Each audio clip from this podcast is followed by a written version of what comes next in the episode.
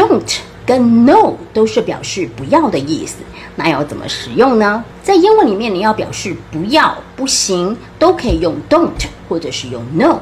但是你要记得，don't 它后面是加上动词，no 的后面呢，它是加上名词。举例，如果我们要讲说不要抽烟，那你要讲 don't smoke。所以这个 don't 呢，它后面就是会加上动词，你会讲 don't smoke。但是呢，你也可以用 no 加上名词来代表。所以呢，我们在这个餐厅里面呢，会看到有广告，它会写 no smoking，所以就是可以用 no 加上一个动名词来形成。还有啊，比如说在这个河流啊、湖泊旁边呢，会看到 no fishing，OK，不准钓鱼。所以意思也就是 don't fish 的意思。那如果呢，我们要讲说，哎，你不能够讲话哦，don't talk in class。当然呢，你可以讲说 no talking。